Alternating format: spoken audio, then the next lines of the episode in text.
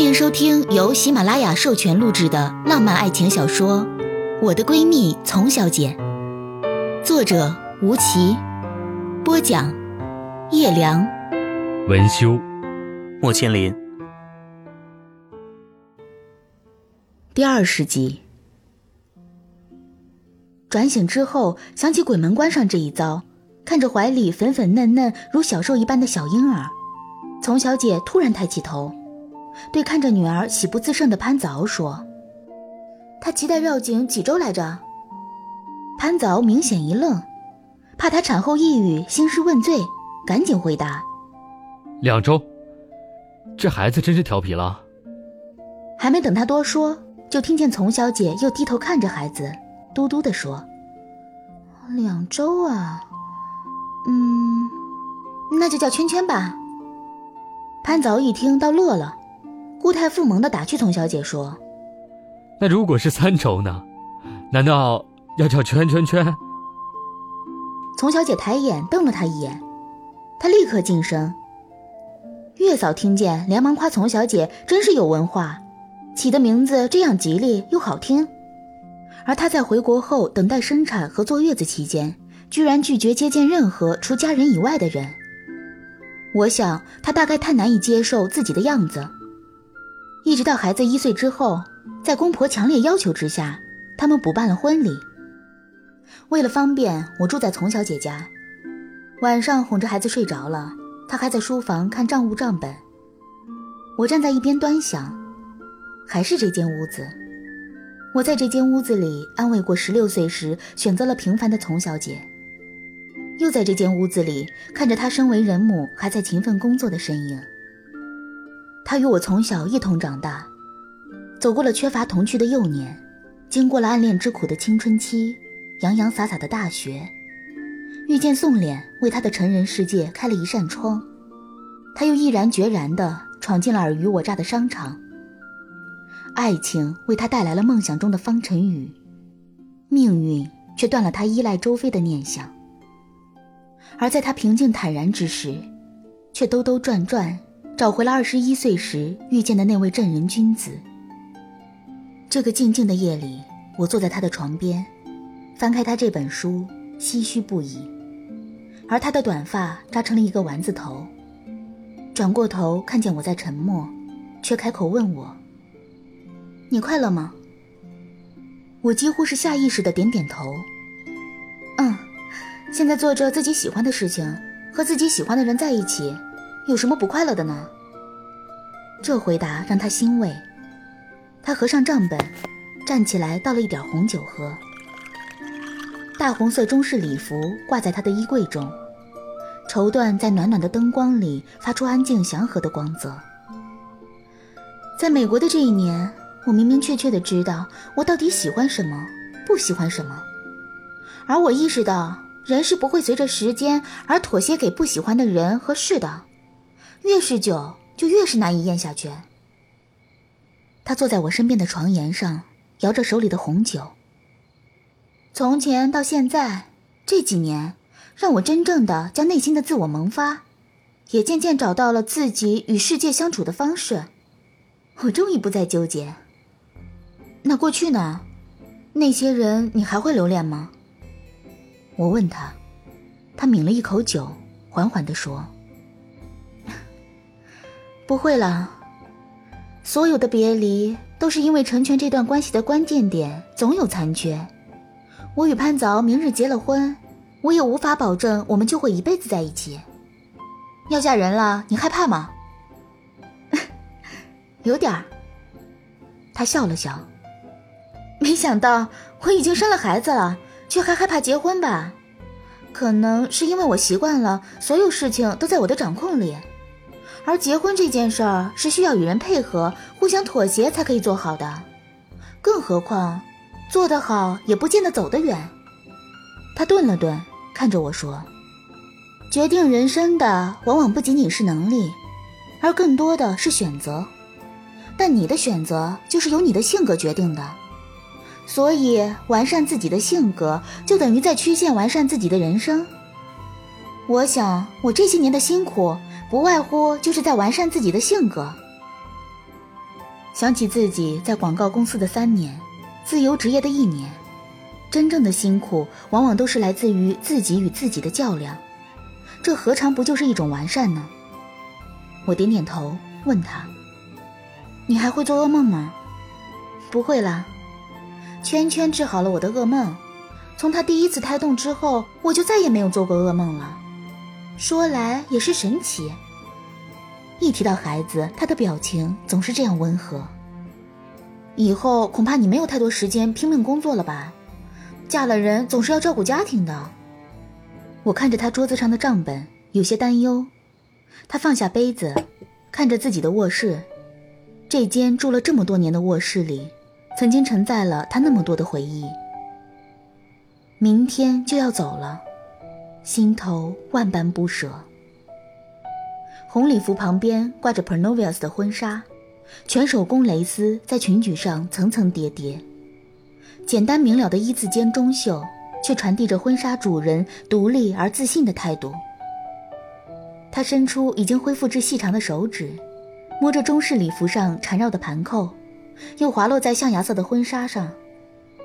在婚姻里，我会坚持两件事：第一，尽力，对我们的家庭和关系。我一定会尽力，哪怕走不下去了，我也会尽力找个最万全的方法。第二，不放弃我自己，这是我的原则。我首先是我自己，其次才是潘子敖的妻子和圈圈的妈妈。我需要工作，需要交际，需要爱好，需要朋友。我做不到放弃自己。他那么艰难的被我找到，我怎么会轻易就任由他不见了呢？是啊，自我这个人，寻找起来是多么艰难而坎坷。您正在收听的是由喜马拉雅出品的有声小说《我的闺蜜丛小姐》。第二天一早，身为伴娘，我早早起床梳洗打扮，听到丛小姐的卧室已经是人声鼎沸，过去一看，真是太热闹了。圈圈在地毯上乱爬着，哇哇大喊。丛小姐妈妈在规制一会儿要带走的东西，而她爸爸放下一客厅的亲戚，光在女儿卧室门口打转。他倒是气定神闲地站在浴室门口，指挥小阿姨收拾手袋之类的东西，一边敷着面膜，吹着头发，一边指着杂志给化妆师看样图。我一看这种盛况，赶紧把从爸爸劝走，一把抱起圈圈，坐在床边上，帮从妈妈归置东西。丛小姐穿着睡衣还没换，头发吹完撕下面膜，坐在梳妆台前任由化妆师捯饬自己的脸。圈圈看见妈妈的样子，咿咿呀呀的跟姥姥说：“老妈妈。”丛妈妈应着圈圈，偷偷跟我挤兑丛小姐说：“其实想想，先生孩子也有好处，结了婚直接过日子了，老公孩子啊都是现成的，也不错。”你说呢，妍妍？这明显是个坑。我只是笑笑，不作声，急忙借口自己还未化妆，溜到了客房。九点刚过，潘早已经敲起了门。我们站在三楼，看见院子里一路红包洒过来。潘早百忙之中，居然还向丛小姐卧室的窗口瞧过来。我们俩笑着，赶紧躲进了窗帘。只有眼尖的圈圈在一边大喊：“爸爸！”待到潘早冲进闺房时，已经是人仰马翻。丛小姐跟我点头说：“看来咱们这些闺蜜的家属功力都不错。”我在一边捂着嘴笑，一看到潘早西装革履的冲进来，大喊让他快来献花。潘早直端端的走过来，额头上薄薄一层汗，两只眼睛明亮含笑，看着床上大红吉服的丛小姐，眼神都挪不开。他就那么走了过去，然后跪下了。这一跪，哄堂大笑。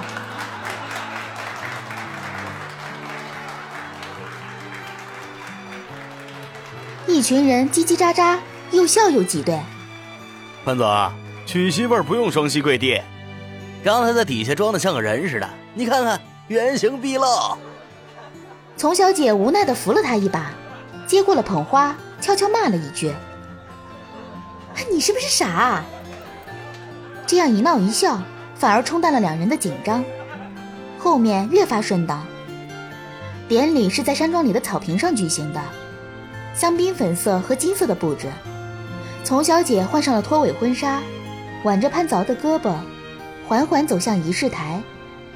清风吹鼓了她的头纱，她回过身，看到我，却调皮地跟我眨了眨眼。这大约是我这一生看见过最美丽幸福的新娘。她淡定而满足。站在潘凿的对面，他们互相牵着手，望着对方的眼睛，仿佛这时空若是平面，他们就可以深深地望向对方的未来去。你愿意娶你牵着的丛小姐吗？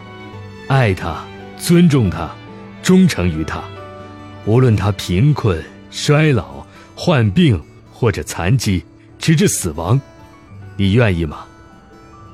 潘凿看着丛小姐。低头吻了她的手背，一字一句的说：“我愿意。你愿意嫁给牵着你的潘先生吗？爱他，支持他，忠诚于他，无论他贫困、挫折、患病或者残疾，直至死亡，你愿意吗？”丛小姐突然努力眨了眨眼，把眼泪逼回眼眶。她的声音有一丝颤抖，她说：“我愿意。”话音未落，潘子敖紧紧的拥住了丛小姐，在她耳边说：“丛丛，谢谢你相信我。”他把下巴抵在她的肩膀上，眼泪终于没有憋住。这曾经是山菜和花泽类的歌。此时此刻却如此完美，这一幕感动了所有观礼的人。我的眼泪早已落下，金简握住了我的左手，环住了我的肩膀，摸了摸我的头发。放心吧，他们很好。是的，一切都很好。